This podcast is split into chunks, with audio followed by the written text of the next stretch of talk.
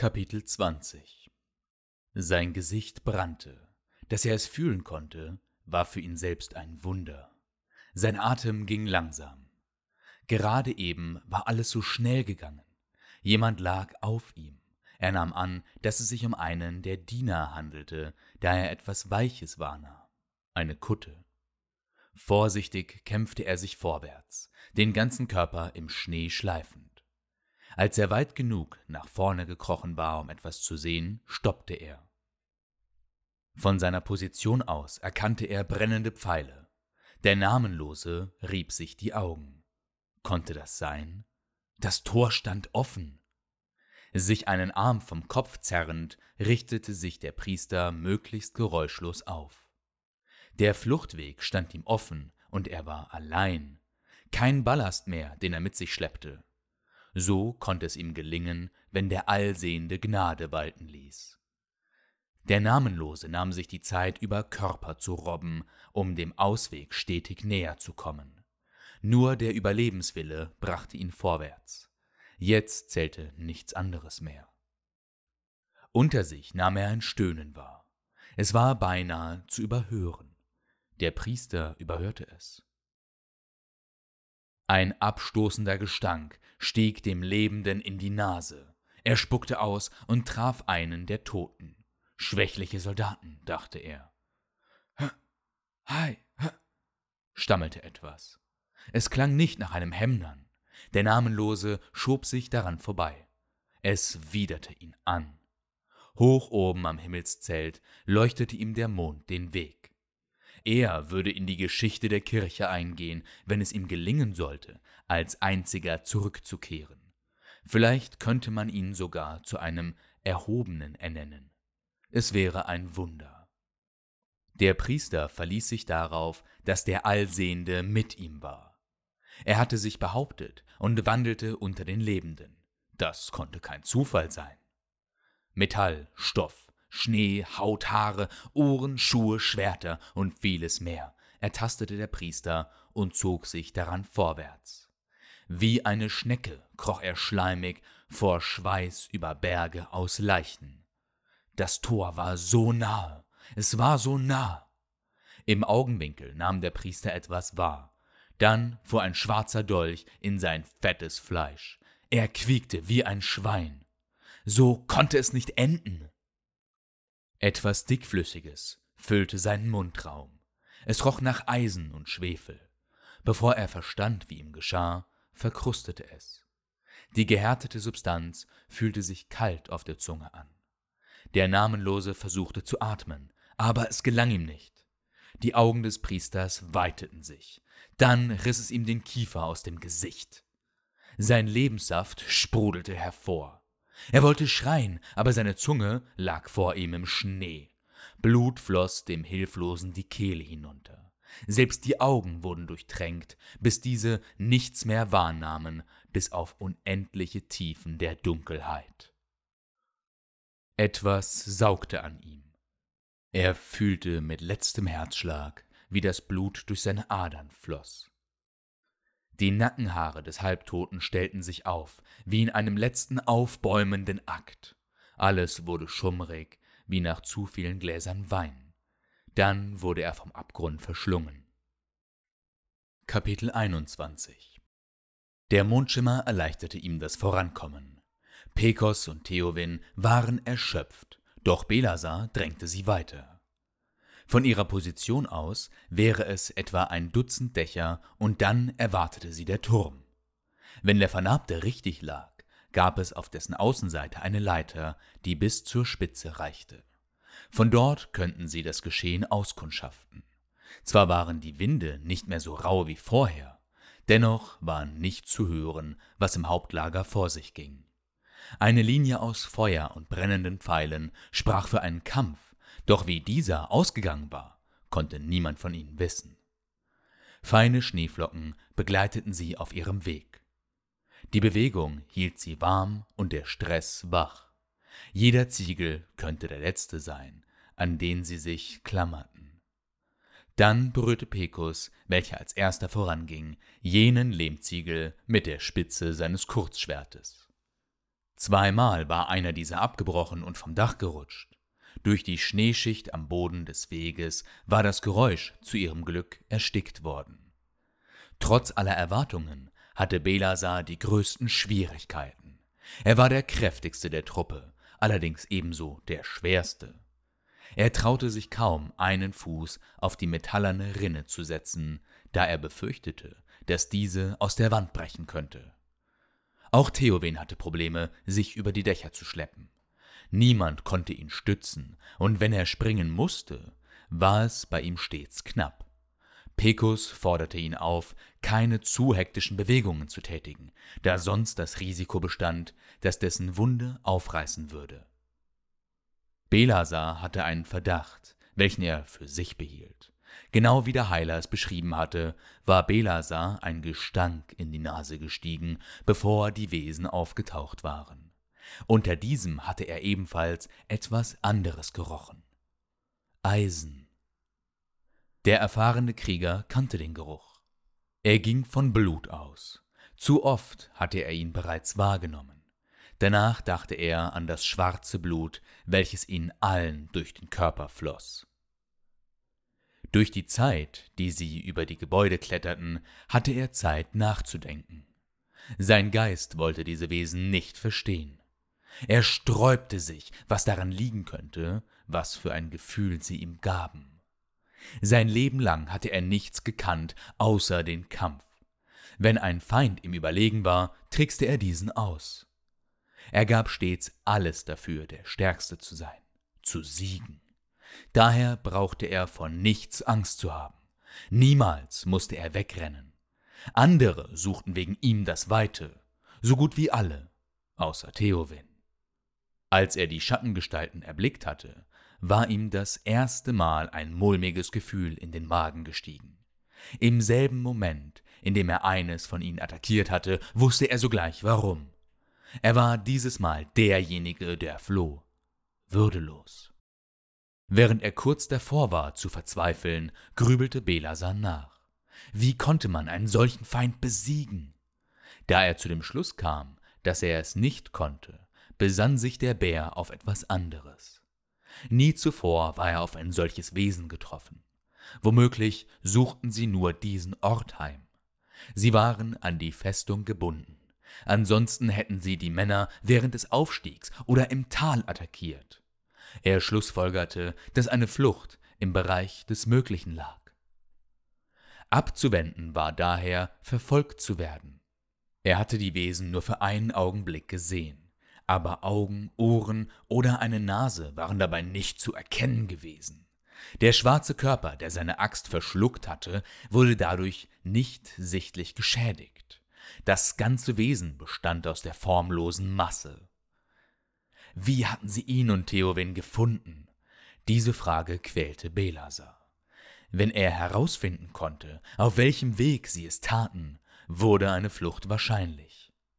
Belasar dachte abermals an das Blut. Es war schwarz, genau wie die unförmigen Wesen, jene, die nach Eisen rochen. Welch dunkle Magie es sein mochte, ihr Blut hatte etwas damit zu tun. Wenn seine Vermutung stimmte, was er fürchtete, konnten die Schattenwesen sie darüber aufspüren.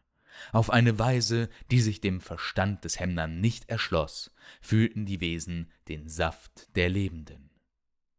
Sein Blick wanderte zu Theowin, der sich an die Dachkante klammerte und mit der rechten seinen Bauch hielt. Er hatte eine offene Wunde. Eine der Kreaturen hatte diese verursacht. Was, wenn die Verletzung es den Wesen erleichterte, sie aufzuspüren? Nicht länger wollte er sich diesem Gedanken widmen. Falls sie entkommen konnten, zählte nichts davon. Pekos streckte seinen rechten Arm aus. Theowin und Belasar hinter ihm kamen zum Stehen. Der Heiler deutete auf einen der Gänge unter ihnen. Die beiden anderen konnten nichts erkennen. Es war zu dunkel. Einige Herzschläge lang pressten sie sich an das Dach. Dann kletterte Pekos weiter. Der Mond wurde allmählich vom Turm verdeckt, als die Männer jenem näher kamen. Pekos meinte, die Leiter zu erkennen, aber Belasar sah sie beim besten Willen nicht. Auf dem vorletzten Gebäude konnte er sie dann ebenfalls ausmachen. Als der Heiler an die Kante auf den Ziegeln stieg, musste er feststellen, dass der hölzerne Aufweg für ihn nicht zu erreichen war. Es gab zwei Wege, um dennoch hinüber zu gelangen. Zum einen vom Dach aus den Boden erreichen, zum anderen einen Sprung wagen. Die Männer beratschlagten sich flüsternd. Pecos war nicht kräftig genug, um sich nach dem Sprung halten zu können, und Theowin verletzt. Belasar traute es sich zu. Besorgt musterte der Heiler den Bären, welcher Anlauf auf dem Dach nahm. Es war nicht allzu steil, aber die Gefahr abzurutschen und unsanft am Boden aufzukommen bestand. Der Vernarbte suchte derweil einen Weg für ihn und Pecos nach unten. Ob sie diesem folgen würden, war davon abhängig, was der große Mann vom Turm aus sehen konnte. Kapitel 22 Es war ein runder Burgturm aus steinernen Ziegeln erbaut und mit einem hölzernen Spitzdach darüber, welches von einigen Pfeilern gestützt wurde. Der Aussichtsturm war höher als die Kirche im Ort, aus dem der Heiler stammte und somit das höchste Gebäude, welches dieser in seinem Leben erblickt hatte. Er verstand nicht, wie Hemnern zu solchen Bauwerken fähig waren. Sicher vor Wind und Wetter, stabil und majestätisch in die Höhe ragend. Es faszinierte ihn. Der Bär sprang. Erst segelte er mit den Armen wedelnd durch die Luft, dann fiel er wie ein nasser Sack. Mit beiden Händen griff er die Leiter. Eine der Sprossen brach in zwei, die darunter hielt. Belasar setzte seine Füße ab. Als nichts passierte, erlaubte es sich Pecos wieder durchzuatmen. Stets fürchtete er um die andere. Einer der Gründe, wieso man ihn nicht an vorderster Front wollte. Wie sollte er sich selbst verteidigen, wenn er dies mit jedem anderen tun wollte? Deshalb hatte er gelernt, Verbände anzulegen, Wundsalben herzustellen, Brüche zu schienen und vieles mehr. Er tat diese Arbeit ungerne. Nur bei einer Geburt fühlte er sich wohl. Ein Kind auf die Welt zu bringen, war für ihn eine Art Wiedergutmachung für Soldaten, deren Leben er nicht hatte retten können. Der Große erklomm den Turm, während Pecos in Gedanken schwelgte. Der Heiler war froh, auf ihn getroffen zu sein. Er war ein ruppiger und unverblümter Mann, dafür klug, ehrlich und mutig. So schätzte er Belasar zumindest ein. Er wusste nicht, was er von dem anderen halten sollte. Seit der Verletzte erwacht war, hatte er kaum ein Wort gesprochen. Der Mann wirkte für den Heiler wie ein Kriegsveteran, körperlich wie geistig gestraft vom Leben. Der Schnee hatte aufgehört zu fallen, als sich Pecos um Belasar sorgte. Dieser war nicht zurückgekehrt, doch hatte er Meldung gegeben. Pecos sah zu Theowin, welcher mit leerem Blick geradeaus starrte. Der Heiler konnte nicht ausmachen, was dieser betrachtete. Vermutlich nichts. Es war, als würde der Vernarbte mit offenen Augen schlafen. Er lebte in seiner eigenen Welt. Pecos rutschte über die Ziegel zu ihm hinüber. Sollen wir nachsehen gehen?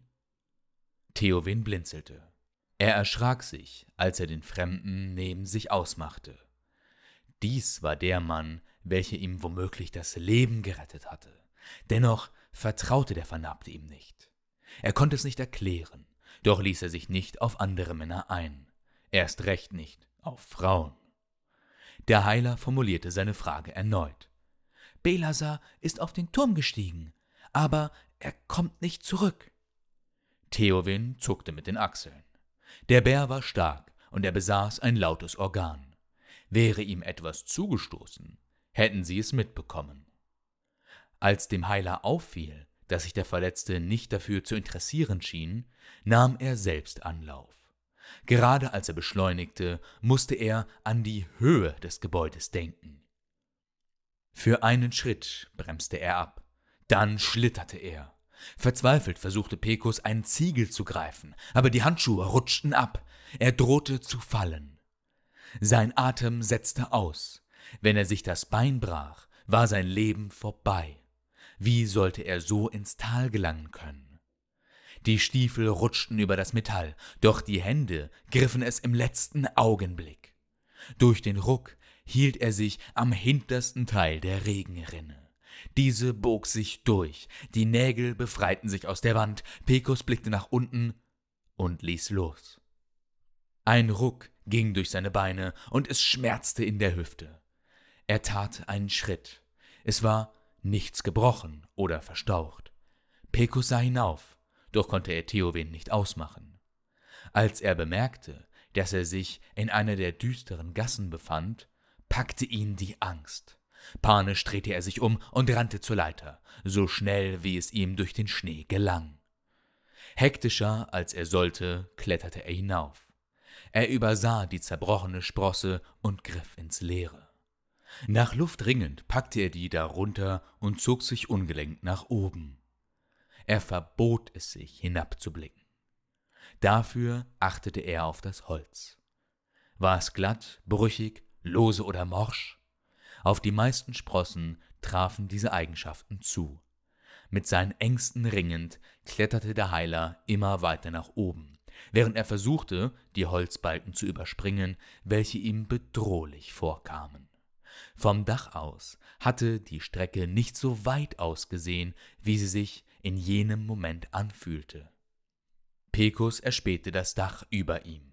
Mit verbleibender Kraft griff er den letzten Balken und lugte auf die Turmspitze.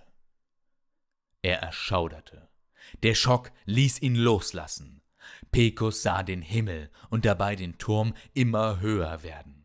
Verzweifelt griff er nach den Sprossen, streifte diese aber nur.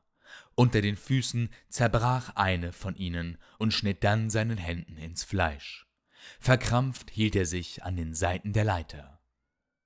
Durch die Reibung schälte sich die Haut. Dennoch biss er die Zähne zusammen. Er wollte nicht schreien. Holz krachte, dann löste er sich von der Leiter, fiel ins Ungewisse.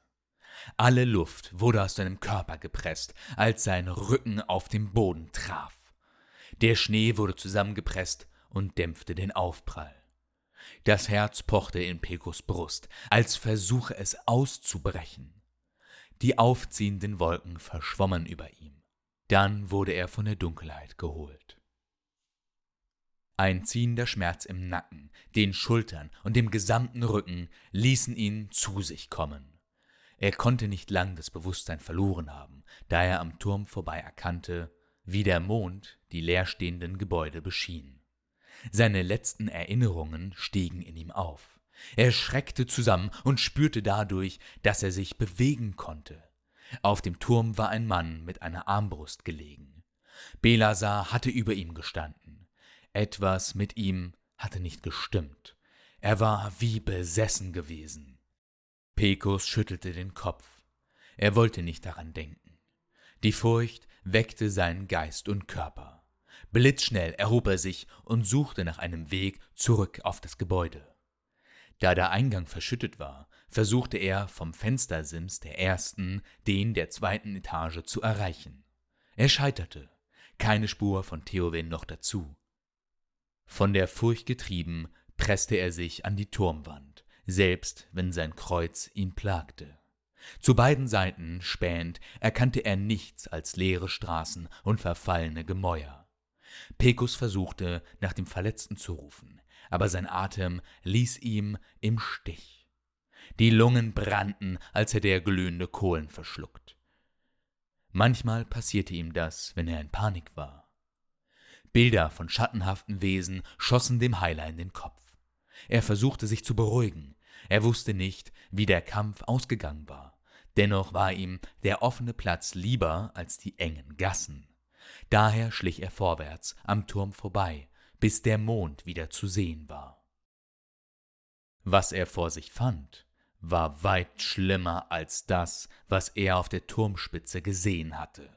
Das Blut gefror in seinen Adern, während er die Augen über die Berge aus Leichen wandern ließ. Es mussten Dutzende, wenn nicht über hundert Soldaten sein. Speere, Schwerter und Schilder ragten aus Haufen toter Körper hervor. Der Heiler schätzte mittlerweile auf 150. Kapitel 23 Pekos Beine trugen ihn vorwärts. Die Luft war beinahe windstill, und so hörte der Heiler das Röcheln, Glucksen und schmerzverzerrte Stöhnen vereinzelter, verlorener Seelen. Die Erkenntnis, dass er keinen von ihnen helfen konnte, traf ihn hart. Wie ein Schlafwandler trat er neben gekrümmten Körpern in den Schnee. Wie lange sie schon da lagen, konnte der Heiler nicht sagen. So blass wie sie waren, hätte er auf Tage geschlossen, würde er es nicht besser wissen. Im Augenwinkel sah er etwas Schwarzes. Augenblicklich kauerte er am Boden, das Gesicht an ein eisernes Kettenhemd gedrückt. In der Not kroch er unter einen Körper. Sein Atem stockte, als er eine Bewegung wahrnahm. In verzweifelter Hoffnung schloss er die Augen. Wie ein Schleier legte sich die Kälte über ihn. Durch die Ruhe war ein Geräusch wie von einem plätschernden Fluss zu hören. Es kam näher. Die dickflüssige Masse schwappte über Körper und Boden. Dann kam sie zum Stehen. Das Schattenwesen war nah. Der Heiler konnte vor seinem inneren Auge sehen, wie es sich zu voller Größe aufbaute. Ein Geräusch ertönte, jemand hustete. Pecos spürte die Vibration an seinem Körper. Als er die Augen öffnete, fühlte er eine Erschütterung. Ein zu einem Säuseln verkommener Schrei kam aus dem Mann über ihm. Dann fielen Lichtstrahlen durch ein Loch in dessen Körper. Die dunkle Masse hatte das Bein des Heilers um wenige Finger breit verfehlt. Pecos erstarrte innerlich zu Stein, während die Abscheulichkeit über den Körper des Getöteten kroch. Die Luft stank nach Verwesung, obwohl es in der Kälte eine lange Zeit dauern sollte, bis die Leichen verrottet wären. Der Heiler verstand, dass der beißende Gestank von den Schattenwesen ausging. Nach einer Pause, die sich für ihn wie eine Ewigkeit anfühlte, hörte er, wie das Wesen sich entfernte. Seine Kehle war trocken wie Stroh. Mit zwei Fingern am Hals versuchte er, den eigenen Herzschlag zu erfühlen. Die Pekushaut fühlte sich an wie die eines Toten. Er atmete nicht, und selbst sein Blut schien nicht zu fließen. Der Heiler holte Luft. Anschließend ertastete er einen sanften Druck. Sein Herz schlug noch. Das Gewicht des Soldaten über ihm erschwerte es dem Heiler zu atmen. Unwürdig kroch er unter dem Verstorbenen hervor. Jeder Gedanke war ausgeblendet. Sein Geist war beherrscht von den schwarzen Kreaturen. Nahe dem Wahnsinn guckte er sich nach einem Fluchtweg um. Die beklemmenden Mauern brachten seine Gebeine zum Zittern. Wie viele waren es und wo hielten sie sich auf? Fragen, welche er zum einen beantwortet haben wollte und dennoch deren Auflösung fürchtete. Sein Blick traf auf die Burgtore. Sie standen offen. Pecos konnte seinem Körper dabei zusehen, wie er in eine Fluchthaltung überging. Die Schmerzen, Zweifel und selbst die Angst verflogen wie der Wind. Er war gefasst, im Jetzt, mit dem Blick auf sein einziges Ziel. Sein Rücken erhob sich, Wirbel für Wirbel, dann seine Schultern und der Kopf. Er stand aufrecht da, wie an dem Tag, an dem er zum Heiler ernannt worden war. Obwohl es nicht da war, spürte er das Abzeichen an seiner Brust. Sein linker Stiefel hob sich von dem Bein, auf dem er stand, und trat auf einen Arm. Der rechte tat es ihm gleich. In aller Seelenruhe setzte der Heiler einen Fuß vor den anderen. Sein Atem erfror in der Luft. Noch einen Schritt, noch einen, zwei, drei, vier. Ein Toter rührte sich, schwarze Substanz entglitt seiner Hülle. Fünf, sechs. Er blieb stehen. Das Tor stets geöffnet. Sieben, acht, neun, zehn. Pekus trat auf Schwerter, Gestein, gefrorenes Fleisch. Ein Kettenhemd rasselte, während sein Stiefel sich wieder hob. Elf, zwölf dunkle Wesen sah er allein vor sich. Hinter seinem Rücken und auf den Seiten erahnte er unzählige weitere. Pecos Atem ging gleichmäßig. Sein Mund rauchte wie ein Feuer kurz vor dem Ersticken. Dreizehn, vierzehn, fünfzehn Schritte. Trotzdem lebte er. Er sah sie nicht an. Wie die Umrisse verloren gegangener Menschen streiften sie an ihm vorbei. Soldaten aus unzähligen Schlachten, Verwundete, Mütter, Krieger, Väter, Kinder, Bauern, Trauernde, Gestörte, Verängstigte, Ritter, adlige Priester und zahllose mehr. 16, 17 Gesichtslose Schemen, Schatten aus alter Erinnerung.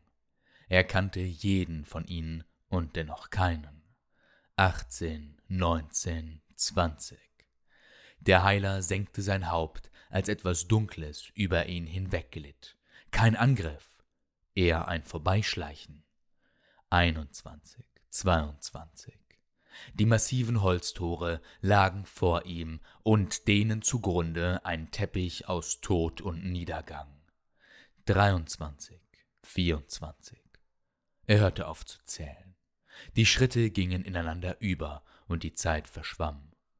Als würde Wasser durch eine Sanduhr fließen, ohne dass es ein Ende gab. Erst als er die weite Landschaft vor sich sah, mit dem Tal zu seinen Füßen, gelangte Pecos in die Wirklichkeit zurück. Er konnte sich nicht erinnern, durch das Tor gelaufen zu sein. Ohne sich ein weiteres Mal umzudrehen, ließ er die Festung des Unheils hinter sich und begann den Abstieg. Sein Herz schlug so schwach, als läge er im Sterben, und dennoch fühlte er sich so lebendig wie nie zuvor in seinem Leben. Kapitel 24 Am Rande seines Sichtfelds hatte Theowen etwas wahrgenommen. Es war so plötzlich geschehen, dass er nicht wusste, ob er es sich nur eingebildet hatte. Der Vernarbte rieb sich die Augen. Er war so müde und schlapp, als hätte er gerade erst den Berg bestiegen. Theowen klammerte sich an die Ziegel und beugte sich vorwärts. Seine Hände zitterten, und er zog sich wieder zurück. Es war zu gefährlich. Mit dem Rücken ans Dach gelehnt, versuchte er zu vermeiden, hinunterzuschauen. Plötzlich sah er, wie Pecos seitlich am Turm vorbeiging. In der Hocke lief er auf den Platz zu. Dort lag das Hauptlager. Blut tropfte von dessen Händen in den Schnee. Schwarz traf auf Weiß. Was war passiert? Das Letzte, was er wahrgenommen hatte, war der Fremde, wie er versucht hatte, auf die Leiter zu springen. Theowin erinnerte sich nicht, ob es dem Heiler gelungen war. Als er zum Turm sah, wurde ihm klar, woher diese Wunden kamen. Ein Großteil der Holzbretter waren durchgebrochen, hingen nur lose da oder fehlten komplett. Der Vernarbte wusste nicht, was er tun sollte. Pekos ließ ihn allein, und von Belasar war nichts zu sehen. Er hatte damit gerechnet, dass der große Mann alsbald vom Turm herabsteigen würde, aber es passierte nichts. Bei jedem Atemzug schmerzte Theowins Bauch. Er versuchte sich zu beruhigen und legte den Kopf auf dem eisigen Lehmziegel hinter sich ab, während er an dem steinernen Bauwerk emporblickte. Wo blieb er nur? Der Heiler konnte ihm gestohlen bleiben, aber er brauchte Belasar. Wie sollte er es sonst lebendig aus der Festung hinausschaffen? Der Vernarbte wollte sich nicht damit abfinden, an diesem Ort zu sterben. Hier war es trostlos und einsam. Ohne dass es ihm auffiel, schlitterte Theowins Körper auf die Dachkante zu. Dieser hingegen hatte nur Augen für die Turmspitze. Als seine Füße über den Weg darunter ragten und der Vernarbte zu sich kam, war es zu spät. Er begann zu rutschen, griff hilfesuchend um sich, dann knallte er auf den Boden wie ein Stein. Etwas knackte. Es war sein rechtes Bein. Mit einem Mal war das Pochen auf seinem Bauch nicht mehr zu spüren. Sein Bein wurde von einem Schmerz durchflutet, als hätte jemand etliche Messer hineingejagt. Theowen biss sich in den Arm, um nicht zu schreien. Wie ein Stück Elend lag er da. Der gebrochene Mann jammerte, fluchte und weinte in seine Hände hinein, welche er sich vor das Gesicht hielt. Er musste Belasar erreichen. Theowin konnte an nichts anderes denken. Der Heiler würde ihm zwar helfen können, aber dieser war in seinen Augen bereits verloren. Der Bär konnte ihn tragen, dem war sich der Verletzte sicher. Mit wankendem Körper und Willen richtete sich die Gestalt auf. Die Leiter konnte er nicht nehmen, aber es gab einen anderen Weg. Der Turm musste von innen begehbar sein. Dem war sich Theowin sicher. Vorsichtig lehnte er sich gegen das Gestein und versuchte auf dem linken Bein zu stehen, während er sich mit der rechten Schulter an der Wand stützte. Durch den Schnee humpelnd und einem Gebäude entlanghangelnd kam er schleppend voran. Er hoffte auf eine Tür, die ins Innere führen würde. Es musste einfach eine geben. Theowin wurde schwummrig. An die Wand gelehnt, versuchte er die Augen offen zu halten. Die gesamte Situation überforderte ihn maßlos. Er hatte gehofft, dass der Aufweg und der Abweg das Schlimmste sein würde, was er auf dem Kriegszug hinnehmen musste. Jetzt war es so weit gekommen. Wäre er doch nur in der Heimat geblieben, hätte er weiterhin seine Mutter gepflegt und sich nach ihrem Tod in eine ordentliche Arbeit gerettet. Er hätte so vieles werden können. Handwerklich war er nicht ganz ungeschickt, und geistig konnte er mit den anderen Bauern mehr als nur mithalten. Dennoch hatten all seine Entscheidungen hierher geführt, in die Einsamkeit, mit verbranntem Angesicht, gebrochenem Bein, aufgeschlitztem Bauch und massakrierter Seele. Seine Lippen wurden brüchig, und durch die kalte Luft war Theowins Kehle zu ausgetrocknet, um jene zu befeuchten. Alles fühlte sich an wie ein Fiebertraum. Kraftlos schleifte sich der Gebrochene an dem Bauwerk vorwärts. Der Mond stand mittlerweile unterhalb der Mauer. Zum ersten Mal waren Sterne am Himmelszelt auszumachen. Es war zu dunkel, um zu sehen. Daher tastete sich Theowin vorwärts. Holz. Nichts anderes wollte er fühlen. Doch stattdessen war es nur Stein. Die Verzweiflung holte ihn ebenso ein wie seine Vergangenheit. Er wollte alles von sich abschütteln, wieder aufwachen und diese Welt der Albträume hinter sich lassen.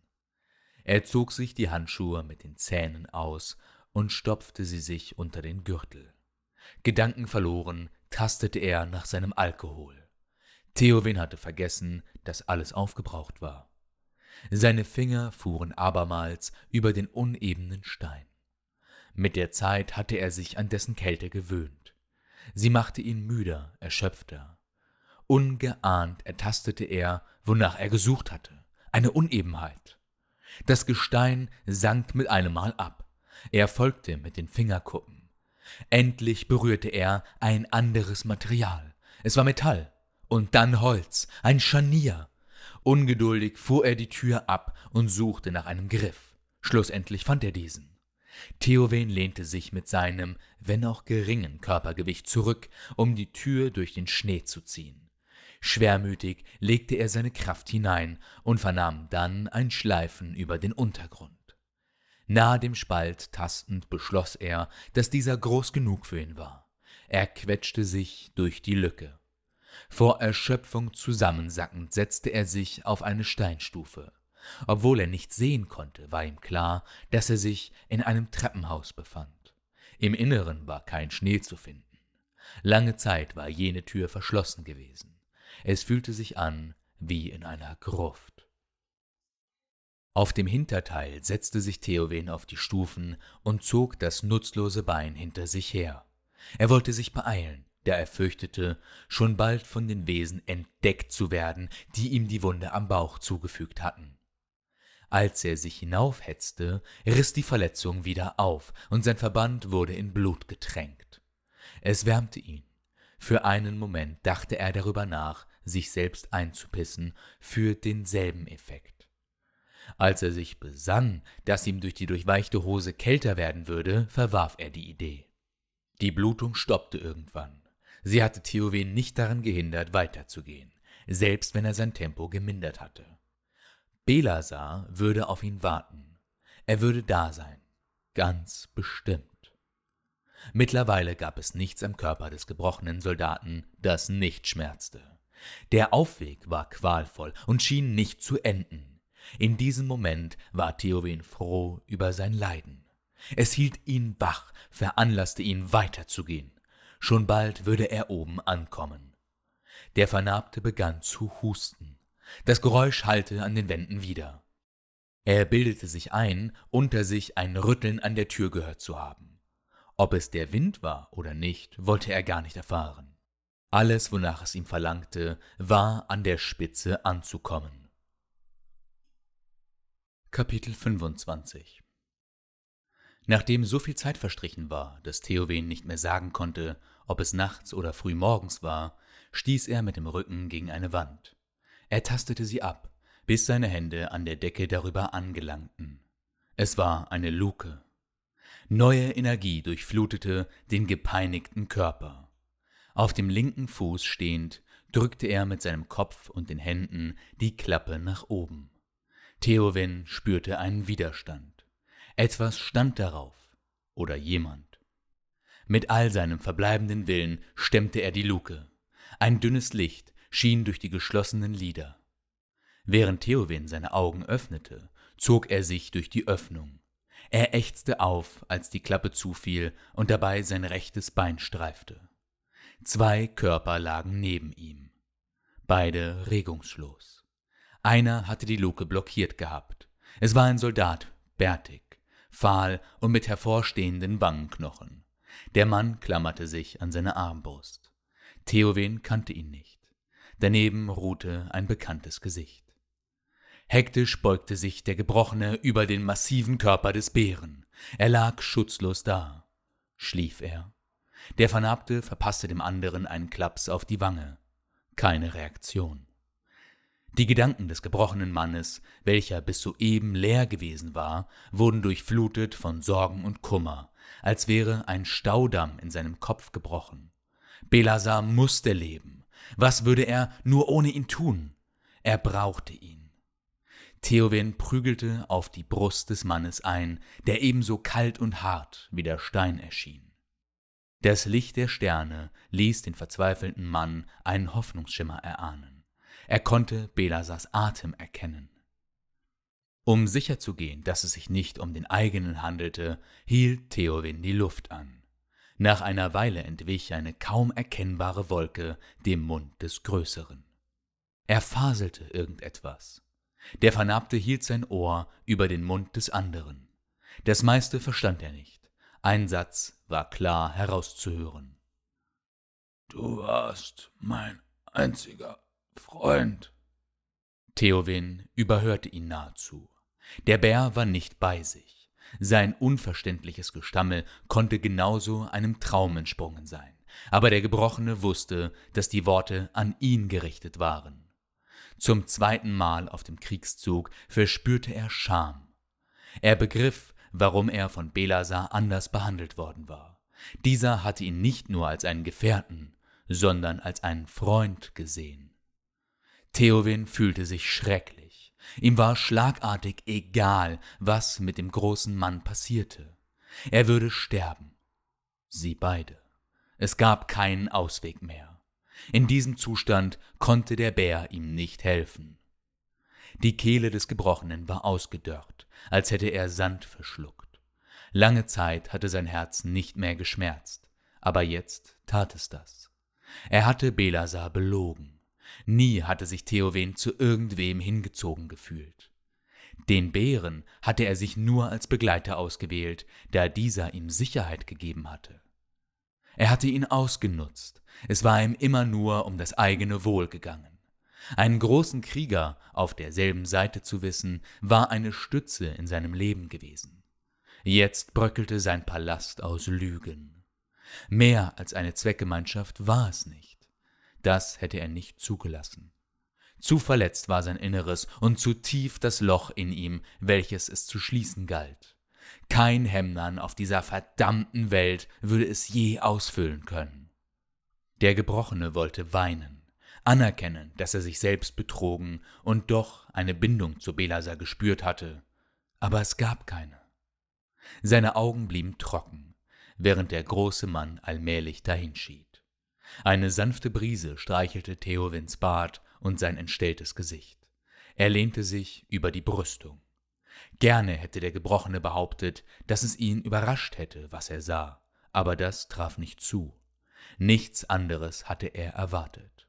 kaltes Fleisch, von Schnee begraben. Er erkannte sein eigenes Schicksal in den Leichenbergen. So lange floh er schon vor dem, was ihn verfolgte, dass es sich fast nach Erlösung anfühlte, als Theowen seine Füße über die Brüstung baumeln ließ. Der Tod hatte ihn eingeholt. Rote Augen bohrten sich in seine Seele. Giftige Wörter verfluchten ihn. Niemand hatte sie je ausgesprochen, aber er selbst immerzu gedacht. Nach all den Jahren begriff er dies. Es war keine Abscheu gewesen, die sich in den Pupillen seiner Mutter wiedergespiegelt hatte, gar Verzweiflung, Widerwille oder Angst, sondern Trauer. Sie hatte ihn in ihren letzten Momenten nicht verflucht, gar an sich gedacht. Nur an ihn und an all den Kummer, den er in Zukunft auf sich laden sollte. Nichts anderes war es gewesen. Er war immerzu nur weggelaufen. Fast schon ironisch, dass er dies nicht mehr konnte. Auf dem Hof sah er die, zu denen er sich bald gesellen würde. Anders als die Männer unter ihm hatte Theowen eine Wahl. Keiner der schwarzen Kreaturen bestimmte sein Ende, lediglich er selbst. Während Theowen sich umsah, stellte er fest, dass das Festungstor offen stand. Ein Lächeln zeichnete sich auf dem Gesicht des Erlösten ab. Er freute sich für andere, solche, die mit mehr Glück gesegnet waren als er. Im Osten erhob die Sonne ihr Haupt über einen Berg am Horizont. Vom Turm aus konnte man über die Mauer hinwegsehen. Ein verschneites Gebirge, Tannenwälder und ein Meer aus Wolken lag um das Ewigkeitsvor herum. Es war, trotz allem, ein unvergleichlicher Ausblick. Womöglich der beste, den Theowen je genossen hatte. Es wurde warm in seiner Brust. Zärtliche Lichtstrahlen kitzelten das Gesicht des Soldaten. Er drehte den Kopf zu Belasar. Danke für alles. Keine Lügen, nur die Wahrheit. Er gestand es sich ein. Das erste Mal seit Jahren flossen Tränen über die vor Kälte rot leuchtenden Wangen des Mannes. Endlich konnte er loslassen. Sie hörten Schwarzblut von Barakami. Gelesen von Elijah A. Chain.